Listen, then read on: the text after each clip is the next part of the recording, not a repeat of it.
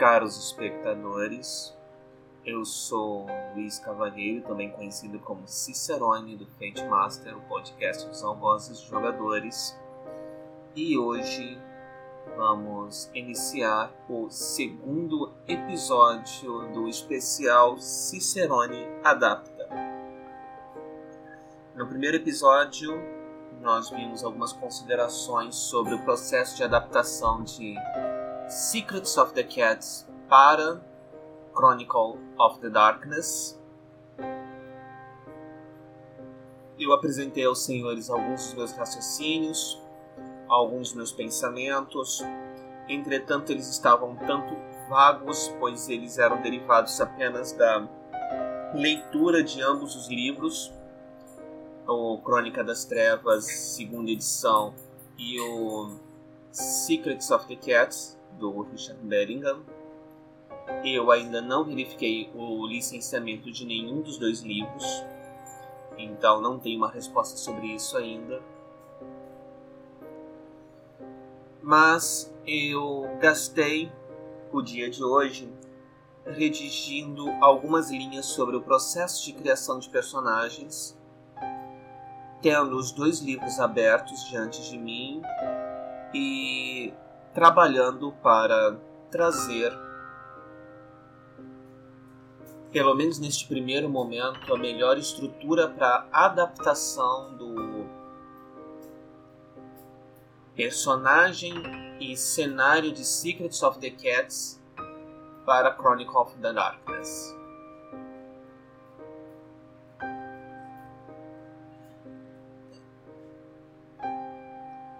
Vamos começar com o que já foi redigido até agora, que é o passo a passo de criação do personagem. Eu utilizei a mesma estrutura e segui a mesma ordem sugerida na, no livro Chronicle of the Darkness, segunda edição, na, no capítulo apropriado. E ter feito dessa forma me evidenciou algumas coisas bastante importantes sobre o processo de criação de personagem e, ainda mais importante, da adaptação dos Secrets para Chronicle of the Darkness. No passo 1, um, o conceito do personagem foi bastante trivial. Criar o conceito do personagem e as aspirações. A única ressalva que precisa ser feita nesse momento e que eu redigi no texto é que o conceito do personagem precisa levar em consideração de que você não está criando um personagem humano, você está criando um gato doméstico com as características e limitações de um. Mas até aí é bastante trivial. O segundo processo foi. O segundo passo do processo é a determinação das âncoras do personagem. Lendo o conceito, âncora um, as âncoras de um personagem são as coisas que reforçam seu senso de identidade. Mecanicamente falando, elas servem para gerenciar o ganho e a recuperação de pontos de força de vontade. Essa foi uma informação bastante importante que me permitiu decidir onde iriam dois duas características de um personagem de Secret of the Cat na adaptação para a Crônica das Trevas. Como eu disse no episódio 1, eu vou seguir o esquema de virtude e vício do personagem. Embora eu pudesse usar natureza e comportamento ou em uma homenagem a, ao antigo mundo das trevas, ou máscara e impulso. Não sei se Dirge foi traduzido assim, Vampire the Hacking, segunda edição. Eu poderia me valer disso tudo, entretanto, a lógica de virtudes e vícios para Secrets of the Cats, na minha opinião, é mais do que o suficiente e pode ser mantida. Nome verdadeiro, que eu não sabia como, não estava sabendo como é, introduzir no framework do Chronicle of the Darkness. Após uma leitura cuidadosa, eu percebi que se tratava de uma outra âncora, pois o nome verdadeiro lhe reflete quem o gato é de e como é esperado que ele cumpra sua missão divina de proteger a humanidade dos horrores que não devem ser conhecidos. Desta forma, agir em conformidade com seu nome verdadeiro deve ser uma experiência bastante gratificante no nível pessoal para um gato o que me leva a crer, portanto, que ele serve perfeitamente para ser uma âncora. Ainda não determinei como agir no de acordo com o nome verdadeiro do gato vai ser utilizado como critério para determinar quando ele recupera apenas um ponto de força de vontade ou recupera toda a força de vontade. Certo? Embora eu acredite que eu possa utilizar as diretrizes delineadas no Vampire de Requiem. O Requiem diz que uma âncora, uma vez que ela ofereça pouquíssimo risco na sua satisfação, ela deve gerar apenas um ponto de força de vontade, e quando houver muito risco, deve-se gerar muita força de vontade. Eu ainda preciso de um critério um pouco mais objetivo para isso, mas isso já me dá o norte perfeito de onde o nome verdadeiro deve ficar no processo de adaptação, como uma âncora. O mesmo deve, ter, deve ser dito dos fardos. Aliás,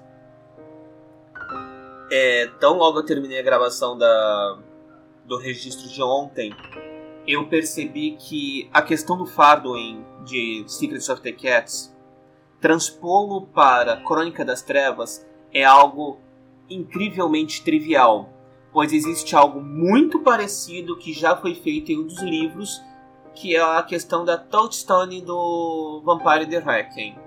A Toadstone, no caso do Vampire, é um mortal, ou bem mais raramente um local, que é a âncora e o elo de ligação do vampiro com a sua mortalidade. Pode ser uma pessoa que ele conhece em vida, no caso de vampiros mais jovens, ou no caso de vampiros mais antigos, uma pessoa que lembra alguém que ele conheceu em vida.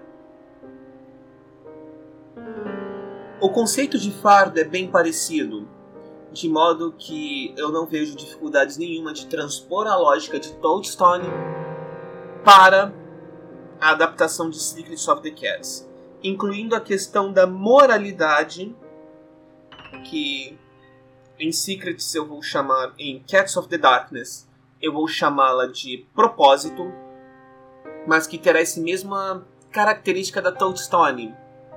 Resumidamente, porque isso vai ser discutido quando eu estiver falando do propósito, um fardo será vincu o fardo será vinculado a um nível de touch, de propósito e a redução do nível de propósito de um personagem pode danificar a sua ligação com o fardo.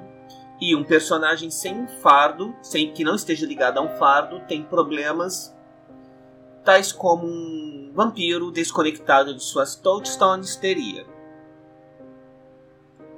Ainda assim, é uma solução bastante elegante que não sei se vocês vão se lembrar, eu tinha estava me debatendo sobre como tornar o fardo mecanicamente relevante como a perda do como lidar com as questões relativas à perda e negligência do fardo e utilizar o pensamento de uma Toadstone é a melhor saída possível porque é algo que já existe e vai me requer muito menos trabalho do que se eu tiver que tirar do fundo da cartola imaginária. Então, nome verdadeiro e o fardo ambos serão tratados como âncoras no escopo desta adaptação. E desta forma, como âncoras, eles terão utilidade não apenas de enfeitar a ficha, mas trarão consigo uma utilidade mecânica saber não só o ganho da força de vontade, como no caso do fardo, é fazer com que a questão do propósito, a moralidade de Cats of the Darkness seja relevante. Próximo, os próximos passos, que são atributos, perícias e especialização de em perícias, eu não vou discorrer sobre eles neste momento, porque eu ainda não tive tempo de rever a lista de perícias, ver o que se aplica e não se aplica a um gato, enquanto os atributos permanecerão os mesmos, sem exceção. Então, e a questão da especialização em perícia funcionará da mesma maneira. Eu, portanto, vou pular essas partes porque não há muito o que falar sobre elas. O que torna o próximo passo relevante, os méritos, é a questão das escolas de magia felina. Eu realmente, depois de muito pensar durante o dia de ontem, enquanto escrevia hoje, vi que a melhor maneira para adaptar as escolas de magia felina para a lógica e o cenário do lógica e as regras do mundo das trevas, do Chronicle of the Darkness, seria torná-las méritos especiais. No sentido em que elas são adquiridas com pontos de méritos, elas são registradas entre os méritos e elas funcionam que nem méritos. Isso me, leva, me levou também à questão do atributo de resistência sobrenatural, que eu havia comentado no episódio anterior. Eu decidi pelo nome Inefável. Por enquanto, este nome é apenas um placeholder. Da onde eu tirei o nome, vocês me perguntam? Do poema do T.S. Eliot, The Naming of the Cats. Quando um gato está em sono ou aparente meditação profunda, ele está contemplando a questão do seu nome verdadeiro, observando através do inefável. Aí ele começa um jogo de sílabas e palavras que é muito difícil de traduzir para português, mas enfim, então, a princípio, para a questão do atributo de resistência sobrenatural de um gato, eu vou utilizar a palavra inefável, por conta dessa ligação da ideia do Secrets of the Cats e, por extensão, do Cats of the Darkness, com o trabalho do, TS, do poeta T.S. Eliot no poema The Name of the Cats, mais especificamente, e no livro ao qual o poema pertence, de Old Possum Guide for Practical Cats. Não sei se existe tradução para português, mas seria algo como O Guia do Velho Gambá para os Gatos Práticos. Enfim, T.S. Eliot, Eliot, pesquisem, caso vocês tenham interesse. Então, o atributo de resistência sobrenatural será o inefável, esse contato com o indefinido, o indescritível, o, Ai, o Apeiron de Anaximandro, enfim, o inefável. O extremamente sutil. Me parece bastante apropriado, por enquanto. Me parece, por enquanto, refletir bem a natureza da coisa. Tal como é possível fazer com potência de sangue, um personagem poderá gastar pontos de méritos para melhorar e aumentar o seu inefável. Até aí tudo bem. Tal como em Mago Despertar, o inefável limitará o valor máximo possível nas escolas de magia. estou pensando em seguir a tabela de mago, entretanto, magos são 10 arcanas e, no que eu me lembro de cabeça, são seis ou sete escolas de magia felina apenas. Não sei se ficaria válido. Além disso, as façanhas, de, as façanhas mágicas do Secrets of the Cats, que em Cats of the Darkness serão chamadas as práticas mágicas, elas poderão ser adquiridas ao custo, acredito eu, não lembro o que eu escrevi, de dois pontos de mérito e depois elas poderão ser compradas com experiência. A única coisa que não será possível é, a princípio, para um gato começar será como especialização em escola de magia. A especialização em escola de magia, já que temos um sistema de graduações dado pelo Inefável, eu vou utilizar também a lógica de mago com relação a legados. Portanto, para um personagem se tornar especialista em uma escola de magia, ele precisa ter inefável pelo menos dois. Não custará pontos para o personagem, ele só precisará ter mérito, os méritos, os valores apropriados mas. Mas. Personagem não poderá começar com isso. Porque ser especialista em uma escola de magia significa, entre outras coisas, que o personagem terá acesso as façanhas exclusivas do daquela escola de magia, o que significa, entre outras coisas, que ele já poderá começar com efeitos mágicos realmente mais fortes. Secrets of the Cats não foi construído, pensado para a lógica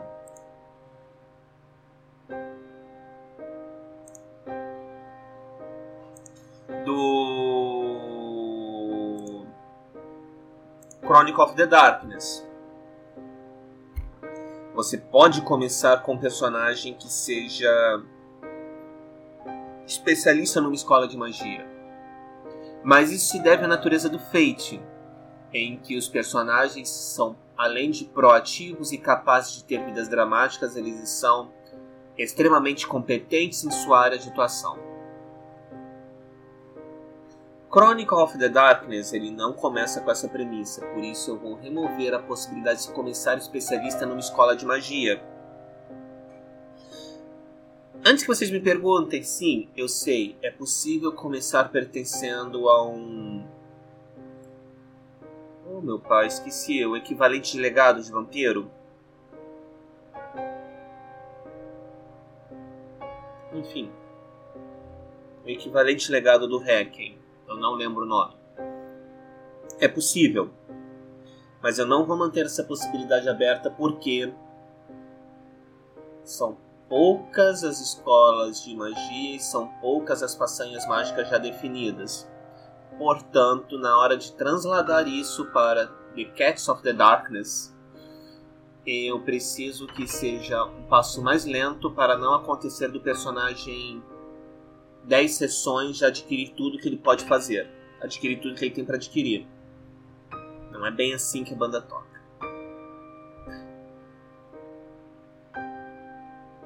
Vamos fazer uma pequena recapitulação aqui então do que já avançamos a questão das âncoras me permitiu posicionar tanto a questão do nome verdadeiro quanto a questão dos fardos dentro da lógica do Cats of the Darkness. A discussão sobre os fardos me permitiu encontrar a saída para a questão da moralidade, que será chamada de propósito,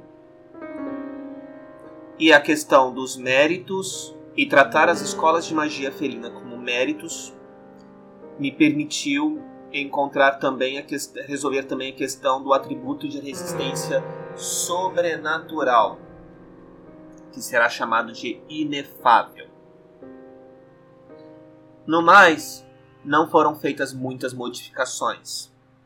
O tamanho inicial de um personagem Cats of the Darkness é 2, porque é o tamanho de um gato de acordo com a tabela do livro, não tem por que fazer diferente a velocidade do personagem será calculada com destreza mais força mais 10, não apenas 5 como é para humanos, porque gatos, mesmo sendo menores do que humanos, são mais rápidos, são mais ágeis que humanos, portanto se deslocam mais em um turno. Quem já tentou pegar um gato na correria em um ambiente não confinado sabe que gatos correm muito. E. Bom, esse é o ponto em que estamos atualmente. O próximo roadmap será detalhar o funcionamento das âncoras,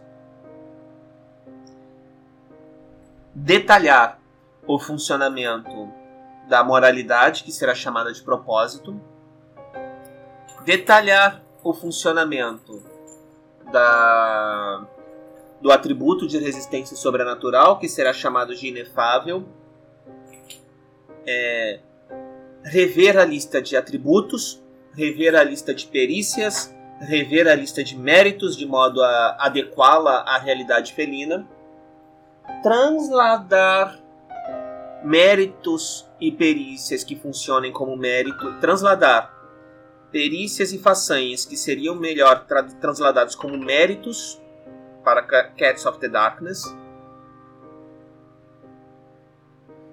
Fazer todas as transladações e verificar. Este é o roadmap atual. Bom, com isso eu encerro o episódio de hoje. Eu agradeço pela atenção de vocês e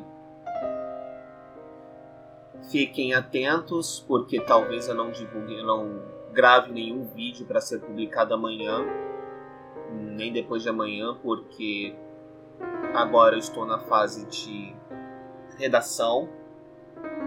Eu ainda talvez apareça com vídeo amanhã, eu não sei ainda. Por conta da questão das âncoras, que ainda vou querer discutir, vou querer apresentar a evolução, mas em no máximo cinco dias eu devo já ter um próximo áudio, um próximo áudio aqui, contando para vocês a quantas anda o projeto e a quanta a, o que eu espero fazer como próximo passo.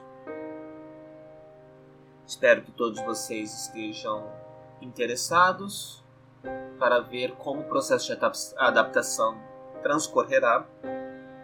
E com isso eu encerro este episódio, é, desejando a todos vocês as felicitações de sempre e bons pesadelos.